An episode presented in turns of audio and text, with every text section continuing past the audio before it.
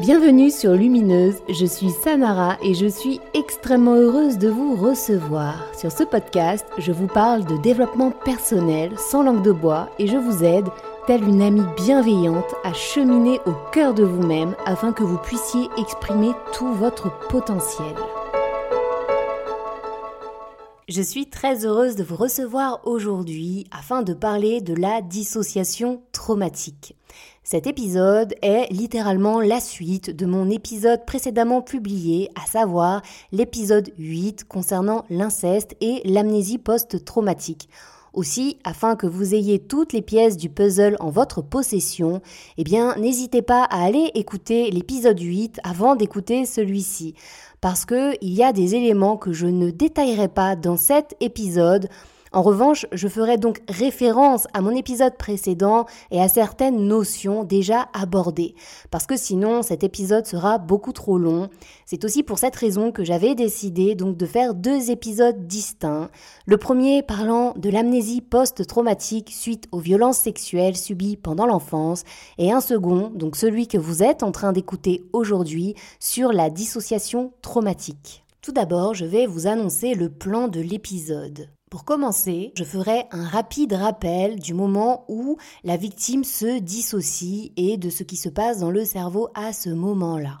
Ensuite, je détaillerai ce qu'est la dissociation au quotidien, toutes les astuces que la victime met en place afin que cette dissociation perdure et que les souvenirs enfouis restent bien à leur place enfermés dans la petite boîte. Enfin, je m'arrêterai sur certains symptômes qui, malheureusement, sont pris pour des symptômes d'autres maladies psychologiques, psychiatriques et qui pourtant ont tout à fait à voir avec cette fameuse mémoire traumatique cachée et tous les symptômes qui en découle. En ce qui concerne la dissociation chez l'enfant, j'ai beaucoup beaucoup réfléchi et il me semble beaucoup plus pertinent d'inviter sur Lumineuse Podcast un pédopsychiatre avec lequel nous pourrons donc échanger à ce sujet. J'ai un profond désir d'informer au maximum sur eh bien les symptômes, sur les comportements que peuvent avoir des enfants qui subissent des maltraitances afin non seulement de mettre le projecteur sur ce fléau, mais aussi pour que vous qui écoutez Lumineuse Podcast, eh bien que vous ayez des clés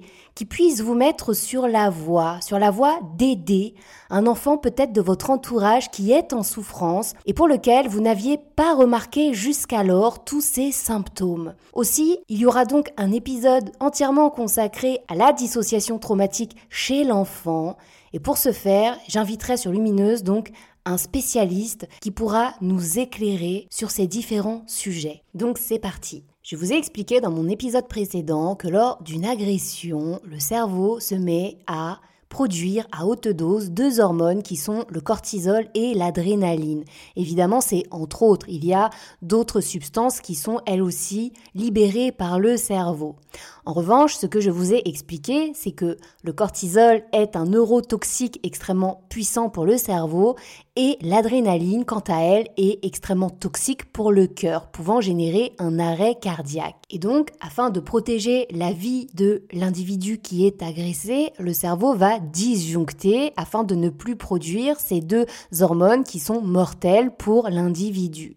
C'est à ce moment-là que une dissociation de l'individu va s'opérer en deux parties, en deux fragmentations, avec une partie qui sera totalement en conscience de tout ce qui s'est passé, qui, elle, restera cachée, enfouie, avec dans sa boîte tous les éléments de tout ce qui s'est produit pendant l'agression et de l'autre côté une partie de la conscience qui, quant à elle, va réintégrer le corps et qui ne sera absolument pas au courant de tout ce qui vient de se passer. Là, c'est opéré une dissociation. Ce qu'il faut comprendre, c'est que la fameuse amnésie dont je vous ai parlé dans l'épisode précédent est une résultante de cette dissociation. L'amnésie est un symptôme de la dissociation traumatique. Bien, à présent, imaginez que la fameuse petite boîte que garde très précieusement cette autre partie qui garde donc tous les secrets, eh bien, imaginez-vous que cette boîte est littéralement une bombe.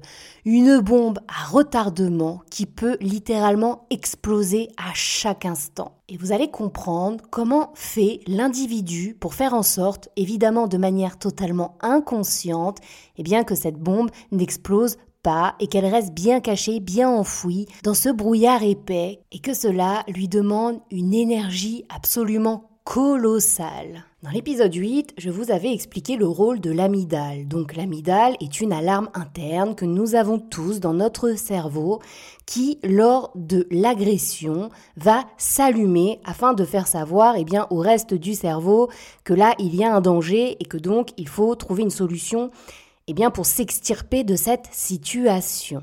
N'ayant aucun moyen de euh, s'extirper de cette situation, le cerveau, pour disjoncter, va du coup lancer à haute dose deux neurotransmetteurs qui sont de la morphine et de la kétamine-like, et ce sont ces deux substances qui vont entraîner une dissociation du système, à savoir la dissociation eh bien, de l'individu. Donc là, on est réellement en train de parler de drogue dure envoyée à haute dose par le cerveau afin de faire disjoncter eh bien, tout le système et le faire donc dissocier. La dissociation étant quelque chose de naturel mais qui est utilisé en dernier recours par le cerveau parce que le propre de l'être humain est toujours de classifier les choses, donner du sens à ce qui arrive. Donc dites-vous bien que pour que le cerveau se mette à envoyer à haute dose ces drogues, qui sont donc la morphine et la kétamine-like, afin de faire disjoncter tout le système, c'est que réellement aucune autre solution n'a été trouvée afin de sauver la vie eh bien, de l'individu. Et vous allez le voir, cette notion est extrêmement importante, car comme toute drogue administrée à haute dose sur de longues périodes, eh bien, il y a ce qu'on appelle une accoutumance qui se fait, ce qui va générer tout un tas d'autres symptômes, tout un tas de comportements de la part de la personne dissociée afin de rester dans cette dissociation, afin que la mémoire traumatique qui, elle, est enfermée dans la petite boîte ne revienne pas en conscience.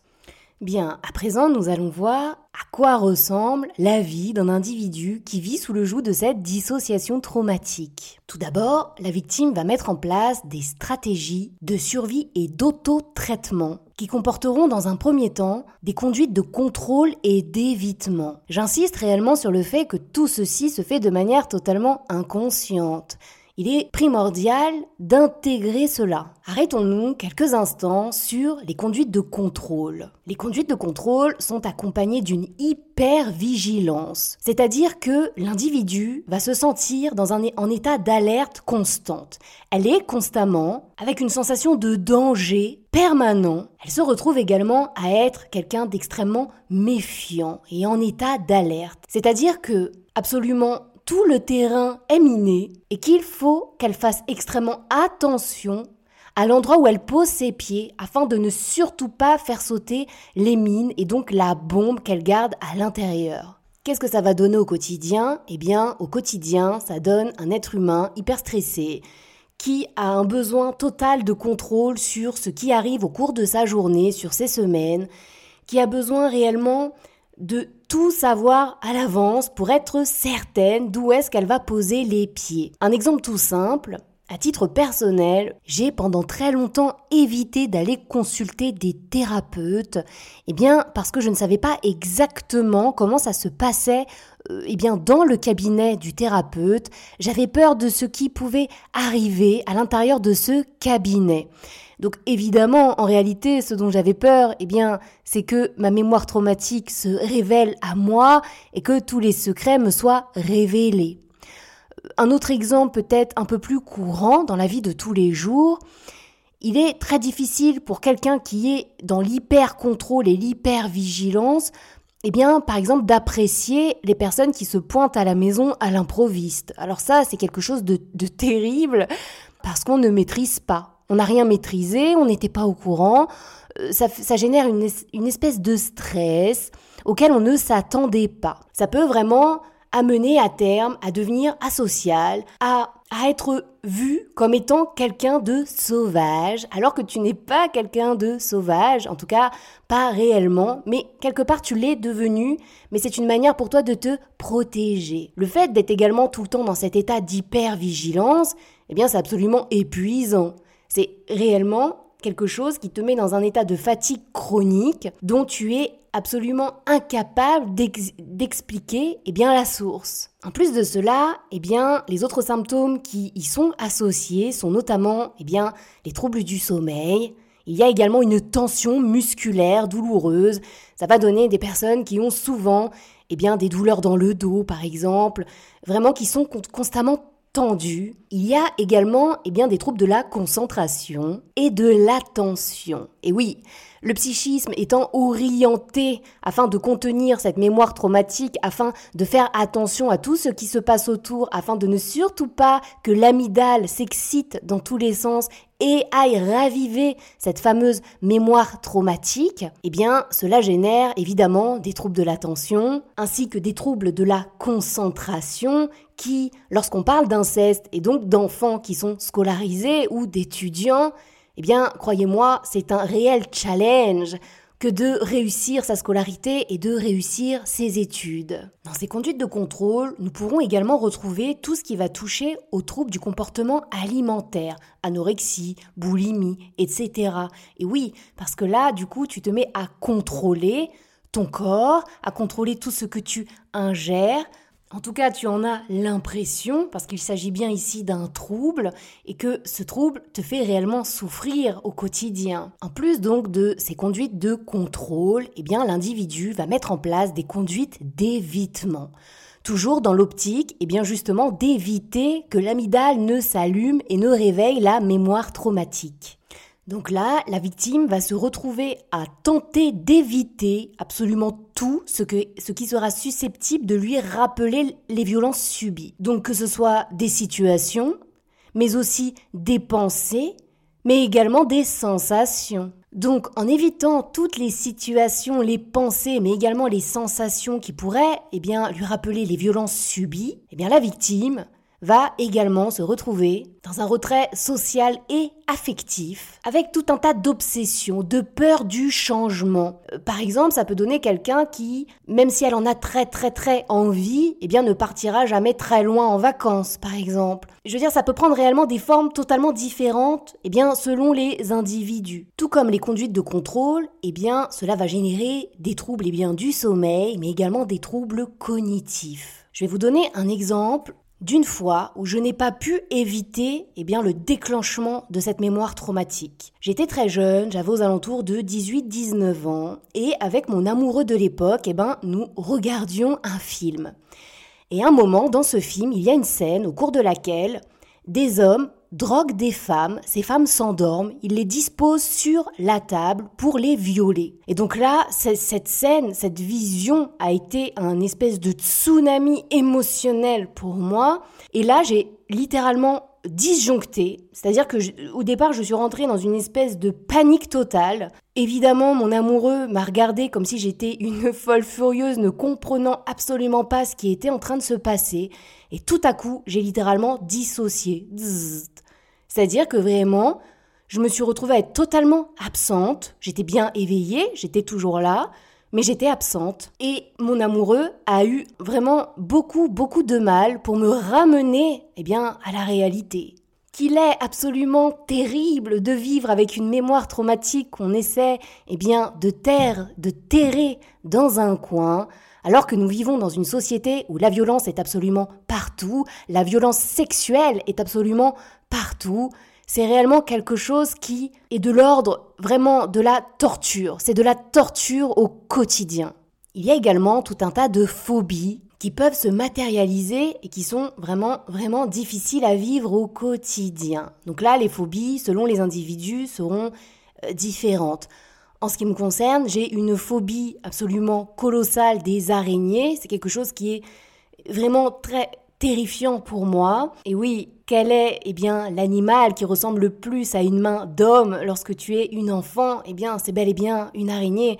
Cette araignée qui vient se glisser sous tes draps la nuit pour te déshabiller. Donc toujours pareil, tu vas absolument éviter eh bien euh, cette phobie pour que surtout, surtout, l'amygdale ne s'allume pas et ne vienne pas raviver la mémoire traumatique.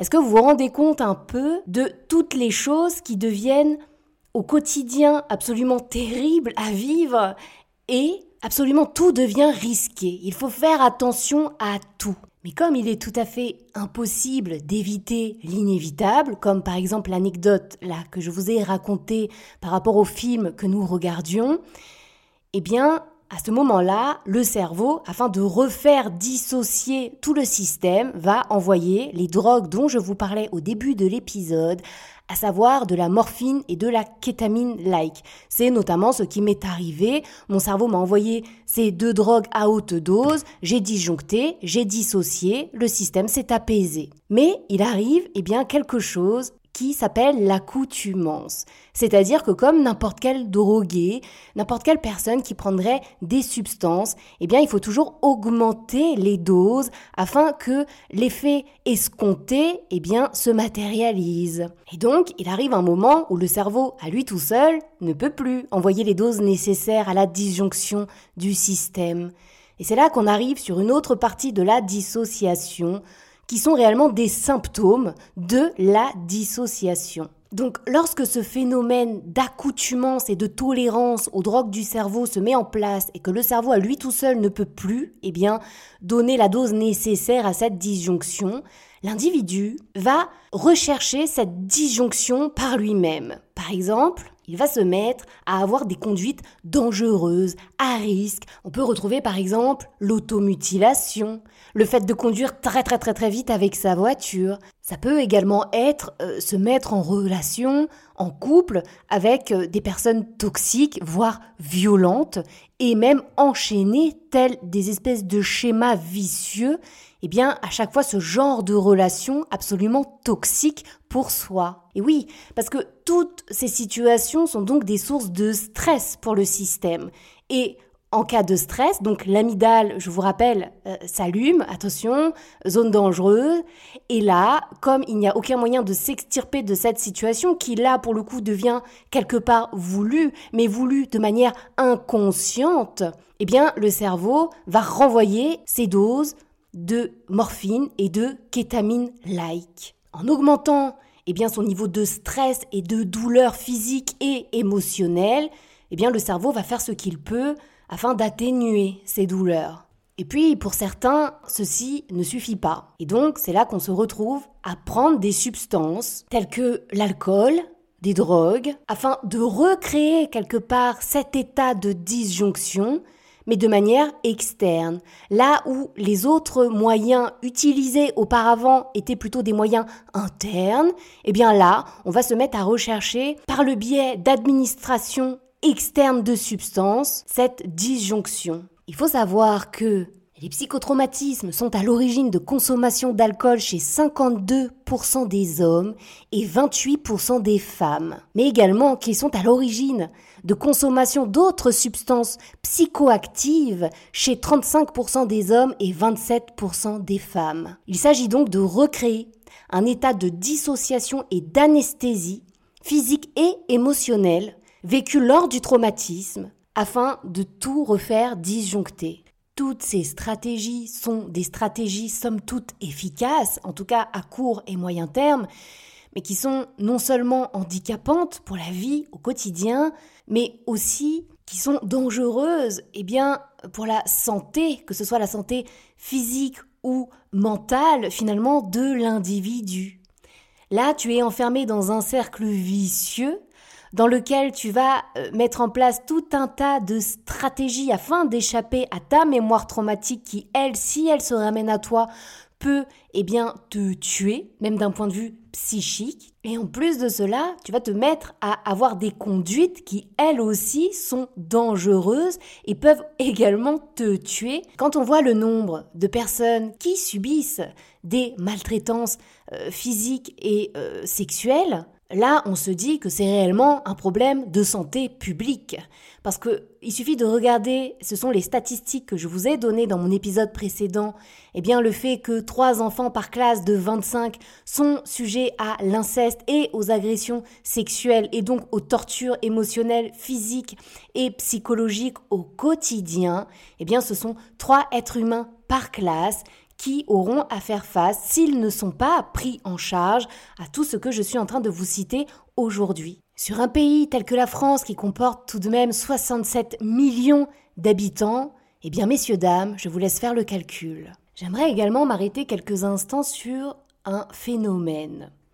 Je vais prendre pour cela un exemple qui est une femme qui est battue par son mari. Mais sachez que c'est réellement quelque chose qu'on peut retrouver, eh bien, par exemple chez les enfants qui ont vécu l'inceste et leurs parents incestueux. Il va se passer quelque chose qui est de la dépendance à cet agresseur. Et finalement, maintenant que vous avez compris tous les procédés, même chimiques, dans le cerveau, vous êtes tout à fait en mesure de comprendre ce que je vais vous expliquer maintenant. Cette femme qui est battue par son mari et qui pourra être sous le joug eh d'une dissociation traumatique, va se retrouver à être dépendante de son agresseur parce que au contact de son agresseur, eh son cerveau lui envoie très régulièrement ses doses de drogue afin qu'elle reste dissociée, afin de tenir à distance cette fameuse mémoire traumatique.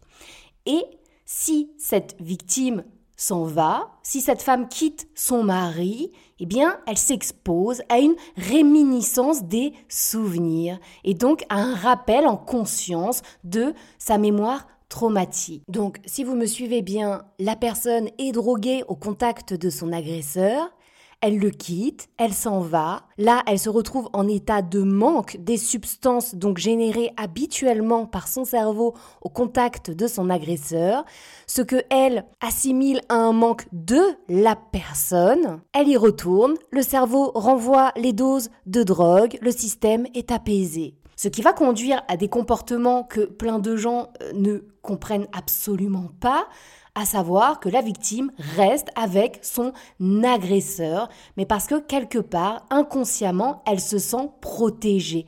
Non pas factuellement, parce que factuellement, elle est absolument pas protégée en restant au contact de son agresseur.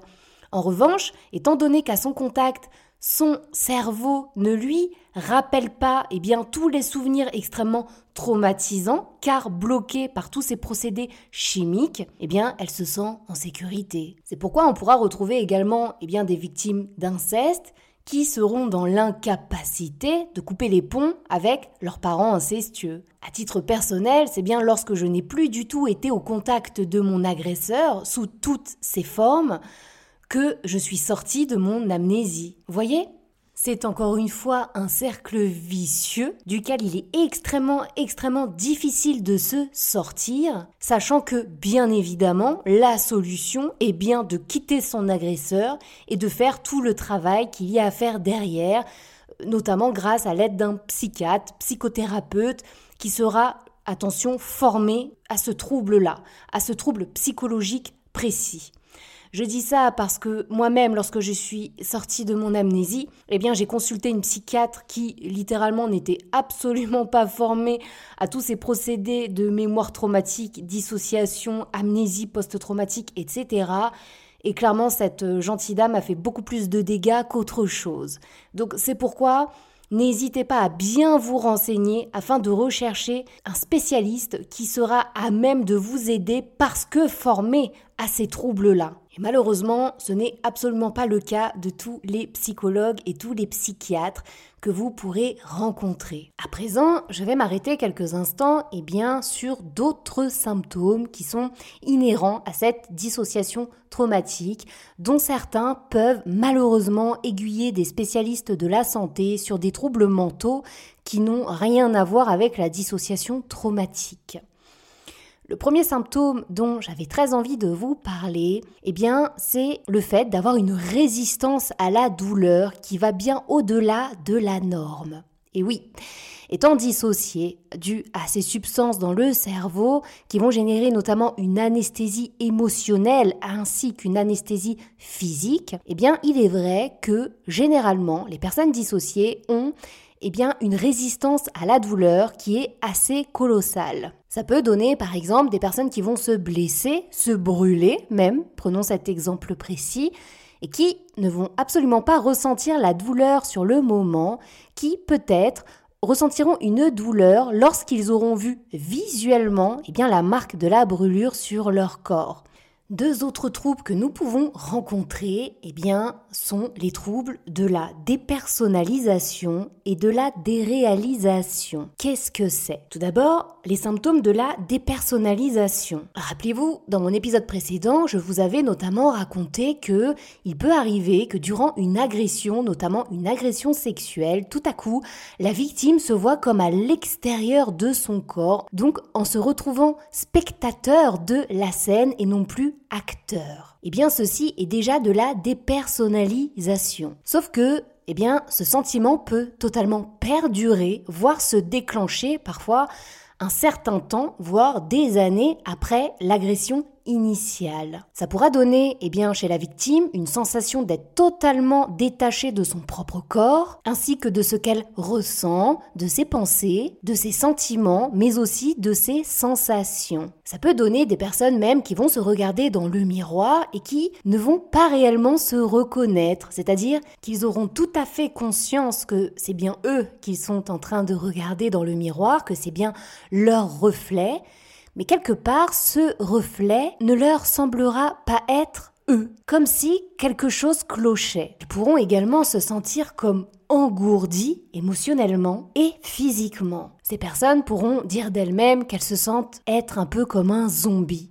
Il y a donc également le trouble de la déréalisation. Alors quels sont les symptômes de la déréalisation? Eh bien, les personnes pourront avoir un sentiment de détachement total à leur environnement, comme si tout semblait irréel. Ce sont des personnes qui pourront vous dire j'ai l'impression d'être un peu comme, comme dans un film ou, je ne sais pas, tout, tout ce que je regarde semble bien réel, mais moi ça me semble irréel. La personne peut donc avoir l'impression d'être un peu comme dans un rêve ou dans un espèce de brouillard, comme si il y avait donc un voile qui, le, qui la séparait de son environnement. Tout semble fade, en noir et blanc, tout semble artificiel. Aussi, dans les symptômes de la déréalisation, on pourra retrouver des personnes qui observera le monde mais d'une manière déformée. C'est-à-dire que tout pourra lui sembler flou, mais vraiment, tout ce qu'elle regardera autour d'elle sera flou ou, à contrario, inhabituellement extrêmement net. Avec par exemple des choses, des objets qui pourront sembler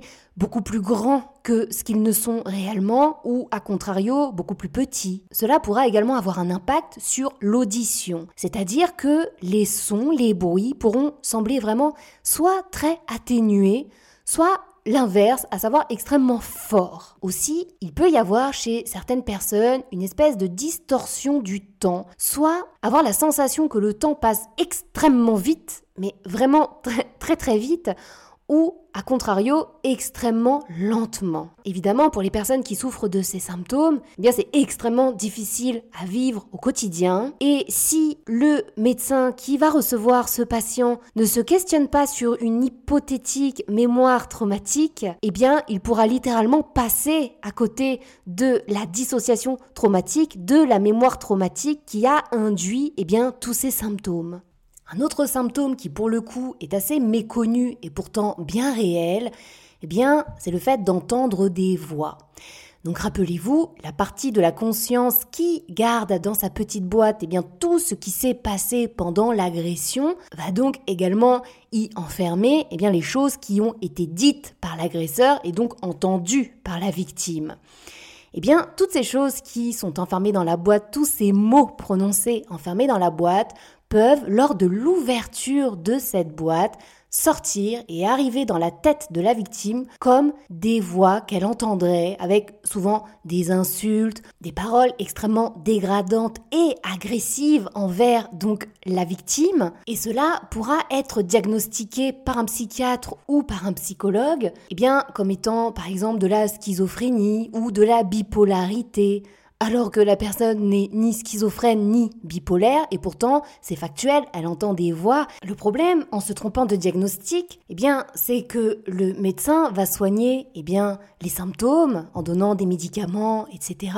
En revanche, il n'ira pas soigner la cause, cette cause étant la mémoire traumatique qui, elle, s'est rallumée et parle dans la tête eh bien, de la victime. Je pense avoir pas mal balayé tous les symptômes induits donc par la dissociation traumatique et cette fameuse mémoire traumatique qui reste bien cachée dans son coin. Aussi, il est évident que toutes les personnes qui sont sous le joug d'une amnésie post-traumatique et donc qui sont dissociées ne vivent pas absolument tous ces symptômes. Ils peuvent en vivre certains, d'autres pas, ou encore pourront les vivre, mais peut-être sous une autre forme. Je pense notamment à tout ce qui va être le contrôle et l'hypervigilance, toutes ces choses-là eh bien peut-être que l'hyper-contrôle dont fera preuve la victime dans sa vie sera apposé dans des domaines bien précis de son quotidien. Voyez Dans tous les cas, soyez sûr que les thérapies fonctionnent afin de se réunifier quelque part, de ne plus être dissociés